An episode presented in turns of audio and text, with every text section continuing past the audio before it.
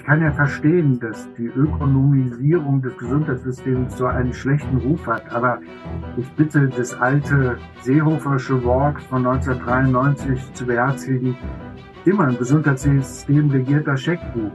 Sagt Matthias Schrappe. Cicero Gesellschaft, ein Podcast von Cicero, das Magazin für politische Kultur.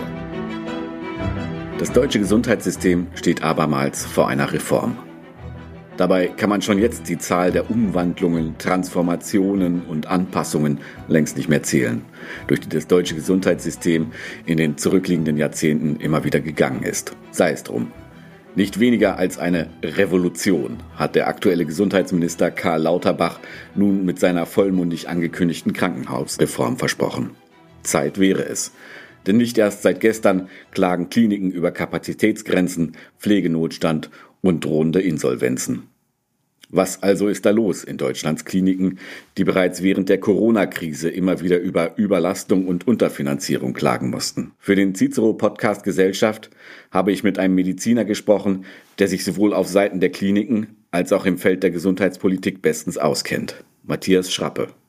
Der 67-jährige Kölner Internist war nicht nur hauptamtlicher ärztlicher Direktor der Universitätsklinik Marburg und Dekan der Medizinischen Fakultät Witten-Herdecke. Schrappe war auch Generalbevollmächtigter des Aufsichtsrats des Klinikums der Universität Frankfurt am Main und Mitglied im Sachverständigenrat zur Begutachtung der Entwicklung im Gesundheitswesen.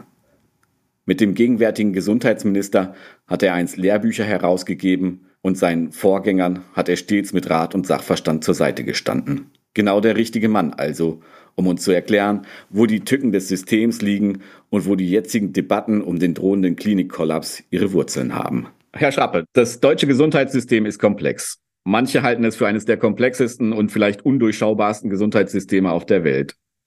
In den letzten drei Jahren indes haben wir gelernt, diese Komplexität derart weit zu reduzieren, dass wir am Ende glaubten, allein ein einziges Virus sei verantwortlich dafür, wenn Intensivstationen voll liefen, Beatmungsplätze fehlten, Pfleger ihren Dienst quittierten und das System kurz vor dem Zusammenbruch stünde. War dieses Denken der letzten drei Jahre innerhalb der Corona-Krise vielleicht doch zu unterkomplex? Sie geben ja schon fast äh, eine Antwortrichtung vor. Also ähm, unterkomplex ist noch eine ähm, sehr freundliche Formulierung. Äh, wir haben eine Infektionskrankheit, die normalerweise ja beschrieben wird als Interaktion eines Erregers mit einem Wirt der charakterisiert ist durch Alter, Geschlecht, Herkunft etc. pp.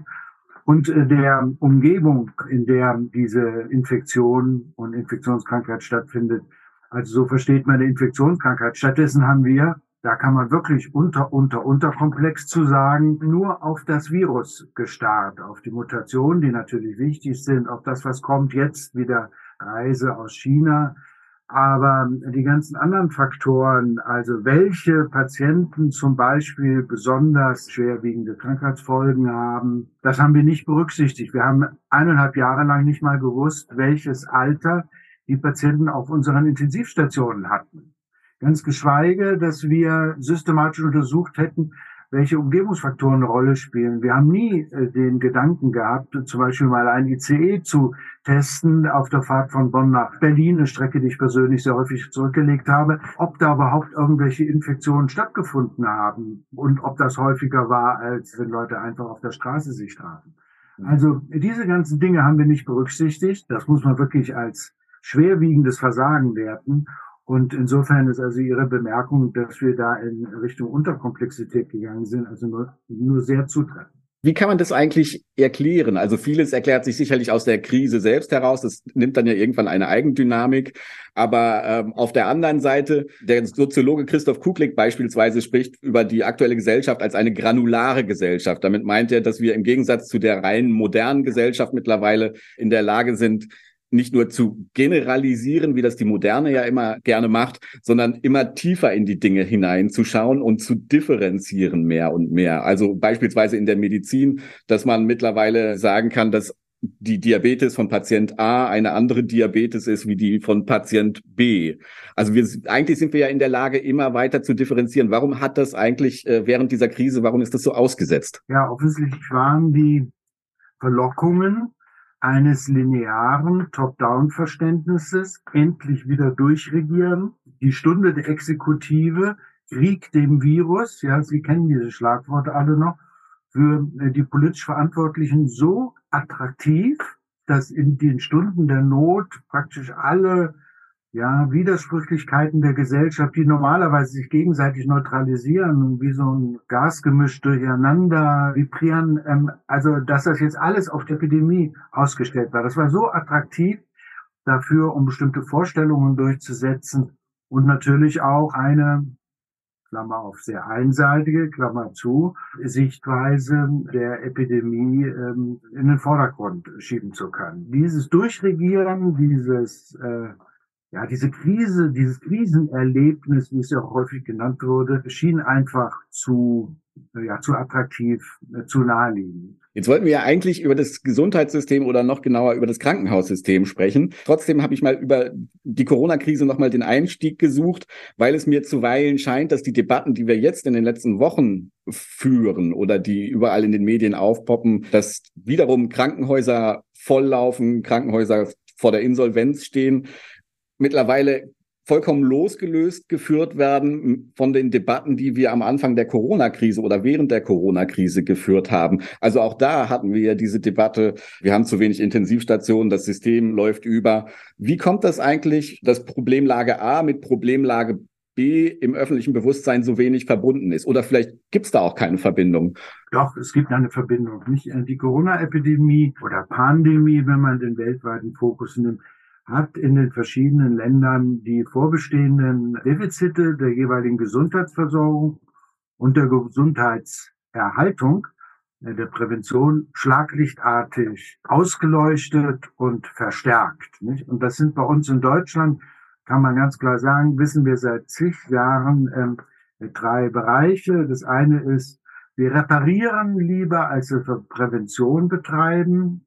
Im Falle Corona wurde das deutlich, weil wir darauf verzichtet haben, gezielte Präventionsprogramme für ausgewählte, besonders betroffene Personengruppen zu entwickeln, um dort unser gesellschaftliches Findungsreichtum hinzurichten. Ja, stattdessen haben wir Eindämmung gemacht, Containment und Lockdowns. Mhm. Und das Zweite ist, wir haben in Deutschland eine ausgeprägte Sektorierung des Gesundheitswesens. Der bekannteste sind der ambulante Bereich, der stationäre Krankenhausbereich Pflegebereich. Und die haben halt schon immer eher den Impetus in sich, ihre eigenen sektoralen Ergebnisse zu optimieren und gegeneinander zu arbeiten und nicht miteinander. Und genau das ist jetzt auch bei der Corona-Epidemie wieder deutlich geworden. Ja, Niemand hat sich zum Beispiel drum gekümmert. Zumindest ist das nicht gefordert worden, nicht öffentlich diskutiert worden, nicht zum Punkt gemacht worden. Ja, was zum Beispiel in der Phase unmittelbar vor der Krankenhausaufnahme von Corona-infizierten Personen passiert ist, ob der täglich ein Arzt vorbeigeguckt hat oder eine Ärztin und geguckt hat, müssen wir heute einweisen oder ist morgen das notwendig mit der Folge, dass die Leute meistens zu spät aufgenommen wurden und dann gleich in die äh, Intensivstation marschiert sind. Mhm. Weil wir es irgendwie nicht organisieren konnten, die niedergelassene Ärzteschaft und auch die Pflegenden im ambulanten Bereich zu motivieren, entsprechend auszustatten und vor allen Dingen mit dem Konzept zu versorgen, dass es sich lohnt, unbedingt lohnenswert ist, diese prästationäre Phase optimal zu gestalten, um Krankenhausaufnahmen zu vermeiden. Und das, das Dritte ist, das ist ja viel diskutiert worden, das ist der Mangel an wirklich nachvollziehbarer Evidenz. Es ist völlig klar, dass man in der Krisensituation jetzt nicht gleich äh, Studien vorliegen haben kann, weil sie ist ja erst ein paar Wochen alt. Aber man hätte gleich damit beginnen können, Evidenz zu sammeln, ob zum Beispiel in den Supermärkten oder vorhin sagte ich in den ICE-Zügen überhaupt irgendetwas passiert. Das hätte man leichter Hand untersuchen müssen. Dazu hätte man aber ein Verständnis entwickeln müssen. Epidemie, die nicht bürokratisch ist. Wir zählen und machen Grafiken, sondern eine der zugehenden Epidemiologie. Das muss man können, da müssen wir die richtigen Leute zu fragen. Jetzt fokussieren wir gerade sehr die systemischen oder systemimmanenten Probleme, die halt im Gesundheitssystem in Deutschland schon vorher da waren. Ich möchte gerne noch mal einen Schritt aus dem System raus machen, weil das die Dinge sind, die jetzt auch immer wieder diskutiert werden oder die seit Jahren diskutiert werden als Ursachen für die aktuelle Krise. Das ist zum einen die alternde Gesellschaft. Was ist von diesem Punkt zu halten? Es gibt ja Leute, das habe ich jüngst etwa bei Bernd Tonschik, dem Mediziner und, und Autor gelesen, die, die darauf verweisen, dass 80 Prozent aller Gesundheitsleistungen, die aufgebracht werden, eigentlich im letzten Lebensjahr eines Patienten aufgebracht werden. Und da ist es dann letztlich egal, ob der 50 ist oder 80. Und somit ist das Argument der, der alternden Gesellschaft eigentlich nicht stichhaltig. Was ist von dieser Betrachtung zu halten? Gut, wir wissen, dass die gesellschaftlichen in westlichen Ländern, USA ausgenommen, einen relativ rasanten Alterungsprozess durchmachen. Wir gewinnen als Population in Deutschland pro Jahr sage und schreibe zwei Monate an Lebenszeit hinzu. Das ist ja ein sehr erfreulicher Umstand. So, und jetzt gibt es halt die Befürchtung, dass dadurch die Zeit, wo der Mensch krank ist, sich dadurch verlängert. Das ist die sogenannte Expansionsthese. Das haben wir im Sachverständigenratsgutachten 2008, 2009 ausführlich behandelt. Also, dass die Zeit länger wird, wo man krank ist. Die alternative Hypothese, die sogenannte Kompressionshypothese sagt, Nein, der Mensch, wenn er altert, die Population nimmt ihre krankheitsträchtige Phase mit ins hohe Alter und ist vorher gesund. Wenn man das genauer anschaut, muss man äh, hier unter verschiedene Krankheitsgruppen unterscheiden. Also zum Beispiel die Herz-Kreislauf-Krankheiten, da wissen wir ziemlich genau, und auch Lungenkrankheiten, dass die wirklich mitmarschieren und sich die Zeit der Morbidität, also der entsprechenden Erkrankung, nicht verlängert. Allerdings sieht es anders aus, zum Beispiel bei neurologischen Erkrankungen, bei der Demenz. Das menschliche Gehirn ist offensichtlich nicht für 120 Jahre gemacht. Also die Häufigkeit von demenziellen Erkrankungen, die nimmt wirklich mit zunehmendem Alter zu. Das ist ein gemischtes Bild. Wenn wir Krankenhaus bzw. Gesundheitsplanung in einem regionalen Zuschnitt in Zukunft machen wollen, und es ist ja zu hoffen, dass wir dahin kommen, dann muss man diese Mobilitätsentwicklungen, also krankheitsgruppenspezifisch, abschätzen. Das geht wird auch in manchen Regionen schon versucht. Und dann muss man auf die unterschiedliche Bedeutung des Alterungsprozesses dann je nach Krankheitsgruppe achten. Und dann gibt es natürlich noch Aspekte, die kann man wahrscheinlich gar nicht vorausplanen, die jetzt aber natürlich auch zu dieser Besorgnis, sage ich mal, ich will gar nicht das Wort Alarmismus in den Mund nehmen, führen. Und das ist beispielsweise der Ukraine-Krieg und all die Folgen, also die gestiegenen Energiekosten. Inwieweit schlagen die wirklich ins Kontor der Krankenhausbetreiber und inwieweit sind das Punkte, die wirklich dazu führen müssten, dass man sich Sorgen machen muss um den Erhalt einiger Kliniken? Ja, das Umfeld, Krankenhausbereich und auch in der gesamten Gesundheitsversorgung ist natürlich zurzeit sehr volatil, würde ich sagen. Nicht? Also sehr, wir, leben in einer letztendlich anhaltenden Krisen- und krisenähnlichen Situation. Und ein Krankenhaus will geheizt werden, um es mal ganz einfach zu sagen. Da sind ja bekanntermaßen die Kosten gestiegen. Zurzeit sind ja die Gaspreise wieder sehr niedrig. Mal gucken, wie wann sich das am Markt niederschlägt. Aber natürlich gibt es Probleme. Es gibt Probleme mit dem Fachpersonal. Ärzte, Pflegepersonal etc. pp. ist überall ein Mangel und dort besonders. Wir haben schon lange darauf hingewiesen und es ist die Frage natürlich, warum man nicht vorgesorgt hat. Aber nun ist jetzt mal die Situation. Also muss man sich intensiv damit beschäftigen und ja, wie es so schön heißt, die Krise nutzen, um sinnvolle Konzepte umzusetzen, die in der Zukunft eine Perspektive für die weitere Entwicklung des Gesundheitswesens unter gegebenen Bedingungen ermöglicht. Jetzt ist ein wichtiger Punkt die Reform, also die Krankenhausreform, die Karl Lauterbach jetzt angeht. Wenn man schon ein bisschen älter ist, dann erinnert man sich natürlich daran, dass das Wort Reform gerade im Bereich äh, der Gesundheit einen irgendwie schon seine ganze politische Biografie lang begleitet. Ich erinnere mich, Loriot hat in einem Spiegel-Interview einmal gesagt, äh, das Wort Gesundheitsreform gehörte mittlerweile zu seinen Lieblingsworten in der deutschen Sprache, gleich nach Zahnarzt-Zusatzversicherung. Dennoch jetzt liegen einige Konzepte auf den Tisch. Was ist von Lauterbachs Krankenhausreform zu halten aus Ihrer Perspektive? Na gut, er hat zwei Themen aufgegriffen. Das eine ist, wir haben sehr viele Krankenhausbetten, sehr viele Krankenhäuser. Nicht alle machen optimale Qualität, weil sie zum Teil von bestimmten Eingriffen einfach im Jahr zu wenig machen. Und dann sind die Ergebnisse nicht so gut. Und außerdem haben wir da einen starken Mengenanreiz. Das heißt, eine voll pauschalierte Vergütung führt immer dazu, dass man versucht, die Ergebnisse zu verbessern, die betriebswirtschaftlichen, wenn man sozusagen noch eine Operation obendrauf legt mit demselben Personal. Klar, ja. Deshalb jedes Fallpauschalsystem überall im wirtschaftlichen Leben und das Gesundheitssystem gehört halt in, sagen wir mal, einer Hälfte seines Wesens auch in den Bereich der Wirtschaft. Wir haben im Gesundheitswesen keine kahle Stelle, wo wir sozusagen außerhalb sämtlicher gesellschaftlicher Koordinationsbemühungen liegen. Und das Dritte, was er anzusteuern versucht, ist die Kooperation der Sektoren, ambulant stationär speziell. Da haben wir nun seit 25 Jahren verschiedene Versuche gesehen, integrierte Versorgung, Disease-Management-Programme, medizinische Versorgungszentren, spezialfachärztliche Versorgung, um einige herauszugreifen, um diese beiden Sektoren irgendwie in der Mitte besser zu verschränken. Wenn man der Frage nachgeht, äh, warum das bis jetzt, man kann sagen, wenn man ehrlich ist, überhaupt nicht funktioniert hat, dann kommt man auch dahin, warum das Lauterbach-Konzept nicht funktionieren wird. Nämlich, wenn man das mit einem rein ideellen oder ideologischen Angang macht, also die Leute sozusagen auf Knien bittet, doch besser zusammenzuarbeiten, dann denken die trotzdem an ihre sektoralen Budgets und arbeiten lieber gegeneinander, um ihre eigenen Ergebnisse zu optimieren. Das Krankenhaus für sich, die ambulante Kassenärzteversorgung in einer Region auch für sich. Und ähm, haben relativ wenig Anreiz, sich da zusammenzutun. Das heißt also, das, was man tun müsste und was in dem Lauterbach-Konzept wirklich katastrophalerweise fehlt, ist ein belastbarer Ansatz, wie man diesen, ich sag mal, integrierten Sektor, der da im Entstehen ist, und wo, wenn ich das hinzufügen darf, auch die Innovatoren in unserem Gesundheitssystem in einer höheren Dichte auftreten als in den anderen Bereichen. Da wissen alle Leute, die denken können, da geht's lang.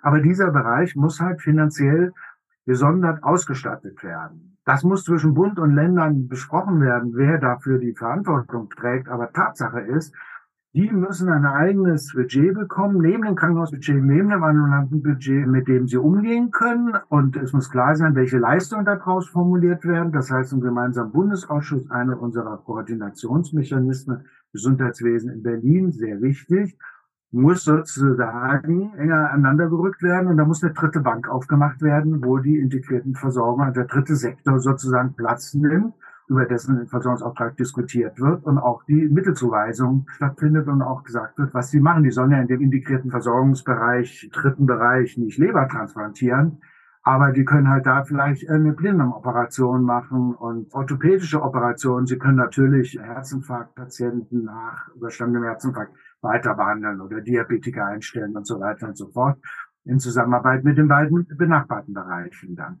Also es braucht, um das seriös zu diskutieren, da eine Finanzierungsvorstellung. Solange das nicht da ist, ist es alles Schall und Rauch. Das, was ja jetzt besonders im Fokus steht, also zumindest in dem medialen Echo auf diese Krankenhausreformvorschläge, sind die sogenannten Fallpauschalen. Inwieweit ist Karl Lauterbach, der ja schon unter Ulla Schmidt als einer der, der Spiegel hat ihn damals als Einflüsterer von Ulla Schmidt bezeichnet, also schon eine beratende Funktion hatte, zumindest im Hintergrund. Inwieweit ist äh, Lauterbach selbst verantwortlich für, für diese Fallpauschalen? Zum einen und zum anderen sind sie wirklich so schlecht, wie sie jetzt immer wieder dargestellt werden? Ja gut, ich bin ja bekannt. Ich habe ja sehr eng mit Herrn Lauterbach zusammengearbeitet, dass ich mich da zu einem Kritiker seiner politischen Ansichten in der letzten Zeit entwickelt habe. Aber an dem Punkt muss ich ihn in Schutz nehmen. Ende der 90er Jahre wussten wir zwar ganz gut, was im ambulanten Bereich stattfindet über die sogenannten ICD-Statistiken, aber was wir nicht wussten, war, was im Krankenhaus stattfand. Weil da haben wir nach Tagen abgerechnet ja, und das hat dazu geführt, dass wir übers Wochenende liebe Frau nochmal haben liegen lassen, weil wir haben dann zwar nur in Essen verteilt, aber jeden Tag 550 Mark verdient. Das waren so ungefähr damals das, was rauszuholen war. Also die Liegezeit wurde unheimlich lang gemacht und das war natürlich nicht gut. Aber vor allen Dingen konnten wir nicht reingucken, was für Diagnosen, also was für Behandlungen dort im Krankenhaus durchgeführt wurden. Das ist für jedes Gesundheitssystem auf der Welt die gleiche Situation. Solange man das nicht weiß, kann man die anschließende entscheidende Frage nicht ansteuern, die nämlich lautet, wie man ambulante stationär besser verschränken kann. Stichwort dritter Sektor, weil man ja gar nicht weiß, was man aus dem Krankenhaus denn zur Diskussion stellen könnte, eventuell auch ambulant oder teilstationär oder intermediär zu behandeln. Solange man also keinen Durchblick hat, keine Transparenz über das Leistungsspektrum im Krankenhaus, keine Weiterentwicklungsoption. Und da DLG-System gibt da einen wirklich sehr guten Einblick, ist auch mit der Finanzierung dann gekoppelt. Leider ist die Weiterentwicklung durch die nachfolgenden Regierungen komplett verschlafen worden. Es wurde von Gesundheitsminister zu Gesundheitsminister weitergegeben, die Staffel, aber keiner hat den Stab zu heben verstanden, ja, den Mut gehabt, den nächsten Schritt zu gehen. Auch Lauterbach offensichtlich nicht, ja. Und das ist natürlich ein Zustand, wo wir jetzt nur noch die negativen Eigenschaften des DRG-Systems sehen, nämlich maximale Liegezeitverkürzung, weil jetzt wird ja der Fall und nicht mehr der Tag bezahlt, mit entsprechenden Komplikationen und dass Kosten der Pflege gespart wird und dass die nicht operativen Erkrankungen, also Stichwort Kindermedizin, ja, die werden ja nicht immer operiert, ganz im Gegenteil, die werden manchmal nur wegen Fieber und Flecken auf der Haut ins Bett gelegt, beobachtet, mit Antibiotika behandelt und dann wieder nach Hause. Diese, auch bei alten Menschen, die typischen Erkrankungen, meinetwegen verschlechtertes Lungenleiden, das sind alles Erkrankungen, die im DRG-System sehr viel schlechter abzubilden sind, nicht so lukrativ sind, sich nicht so lohnen wie eine Operation, die immer klar ist, ja, mhm. wenn die Indikation stimmt. Und insofern führt das DRG-System in seinen negativen Auswirkungen immer auch zu einer Unterbewertung der chronischen und konservativ zu behandelnden Erkrankungen.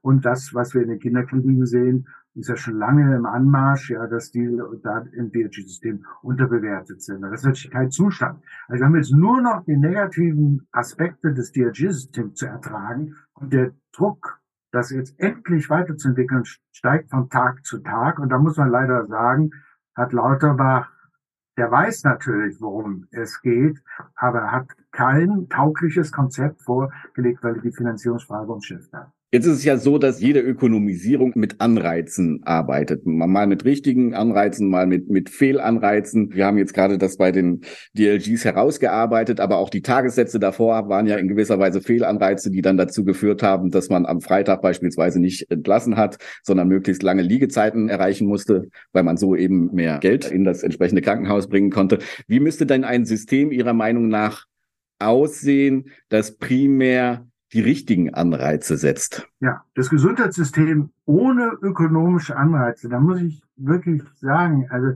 ich kann ja verstehen, dass die Ökonomisierung des Gesundheitssystems so einen schlechten Ruf hat, aber ich bitte das alte Seehofersche Wort von 1993 zu beherzigen, immer im Gesundheitssystem regiert das Scheckbuch, ja. Also welches System wir auch nehmen, wir werden mit ökonomischen Anreizen zu tun haben. Man muss sich darüber Gedanken machen, dass diese Anreize so ausgerichtet sind, dass sie unserem, und das ist eine Sache der Politik und der Gesellschaft, unserem Ziel der Versorgung dient. Ja? Und unser Ziel der Versorgung muss sein, erstens, dass wir Prävention machen statt Therapie und zweitens, dass wir zur Kenntnis nehmen, das ist nicht mal wie in den 70er Jahren, dass die duale Finanzierung des Krankenhauses erfunden wurde. Unsere Krankenhäuser neben die Autobahnkreuze gebaut haben, weil da 30.000 Todesfälle und 300.000 Schwerverletzte pro Jahr, ich sag mal, produziert wurden. Wir hatten ja noch nicht mal einen Gurt äh, im Auto. Sondern, dass das Krankheitsspektrum heute das einer durch chronische Krankheit bestimmten Spektrum entspricht. Ja, also der Diabetes zusammen mit Nierenschwäche und Herzinfarkt. Klassiker, ja äh, Tumorpatienten, die äh, geheilt sind, aber eventuell ein Rezidiv bekommen, wo eine Tumorerkrankung zu einer chronischen Krankheit wird und, und, und. Ja? Und diese chronischen Krankheiten, die bedürfen einer regionalen Versorgung, einer zum Teil nur begleitenden Versorgung. Ja, die Leute müssen einen Ansprechpartner haben und sagen, ist es schlimmer geworden, ist es besser geworden, geht so oder muss man richtig jetzt nochmal eingreifen therapeutisch. Dazu braucht man nicht primär Krankenhäuser, sondern da braucht man gut gesettelte, zum Teil spezialisierte Versorgung, die zwischen ambulante stationär aufgehängt ist. Und jetzt gibt es einen Aspekt, der immer fremdartig erscheint auf den ersten Blick. Wir haben in Deutschland, aber auch überall anders auf der Welt, mit dem erstaunlichen Phänomen zu tun, dass es regional massiv unterschiedlichen Krankheitsspektren gibt. Es ist in Nordhessen nicht dasselbe wie in Südhessen. Mhm. Und deswegen müssen wir die Gesundheitsversorgung regional organisieren, in Form regionaler Netze, mit regionalen Anbietern, die aus diesem dritten Bereich zum Teil kommen, die aber auch die Krankenhausversorgung und die ambulante Versorgung unter Umständen mit gestalten. Solche Netze, die Konzepte liegen seit Ende der Nullerjahre für Deutschland vor. Der Sachverständigenrat hat ich denke, ziemlich weitgehend entwickelt und andere auch. Und da muss man sich überlegen, wer da die Verantwortung nimmt. Entweder Konglomerationen der Leistungsanbieter oder die Krankenkassen schreiben das aus. Das muss man überlegen, aber da muss man dran. Regionale Versorgung ist der Stichpunkt für die weitere Entwicklung. Und wenn wir zum Beispiel den Punkt nehmen, Warum investieren die Länder nicht mehr in die Krankenhäuser? Ja, wird es aus der Perspektive ja klar. Warum soll denn ein äh, Finanzminister, ein Gesundheitsminister eines Bundeslandes da ein neues Krankenhaus bauen, wenn das vielleicht sowieso bald geschlossen wird? Das gibt ja keinen Sinn. Die beiden Minister wissen gar nicht, in welche Perspektive das eigentlich alles laufen soll. Wir brauchen eine Perspektive für unser Gesundheitssystem. Dann werden auch wieder Investitionen sinnvoll und unter langfristiger Sicht machbar sein. Hm. Ich finde das ein guter Schluss eigentlich, weil die Perspektive ja das ist, was auch viele, die in diesem System arbeiten, längst vermissen. Und wenn dieser Horizont eben nicht besetzt ist, dann führt das am Ende leider eben auch zu Burnout, zu Kündigungen und zu einer Frustration, die, glaube ich, auf allen Seiten längst da ist. Herr Schrappe, ich danke Ihnen ganz herzlich für das Gespräch und Ihre Einschätzung. Mir bleibt darauf hinzuweisen, dass es diesen Podcast nachzuhören gibt, entweder auf cicero.de oder überall dort, wo es Podcasts gibt. Cicero Gesellschaft, ein Podcast von Cicero, das Magazin für politische Kultur.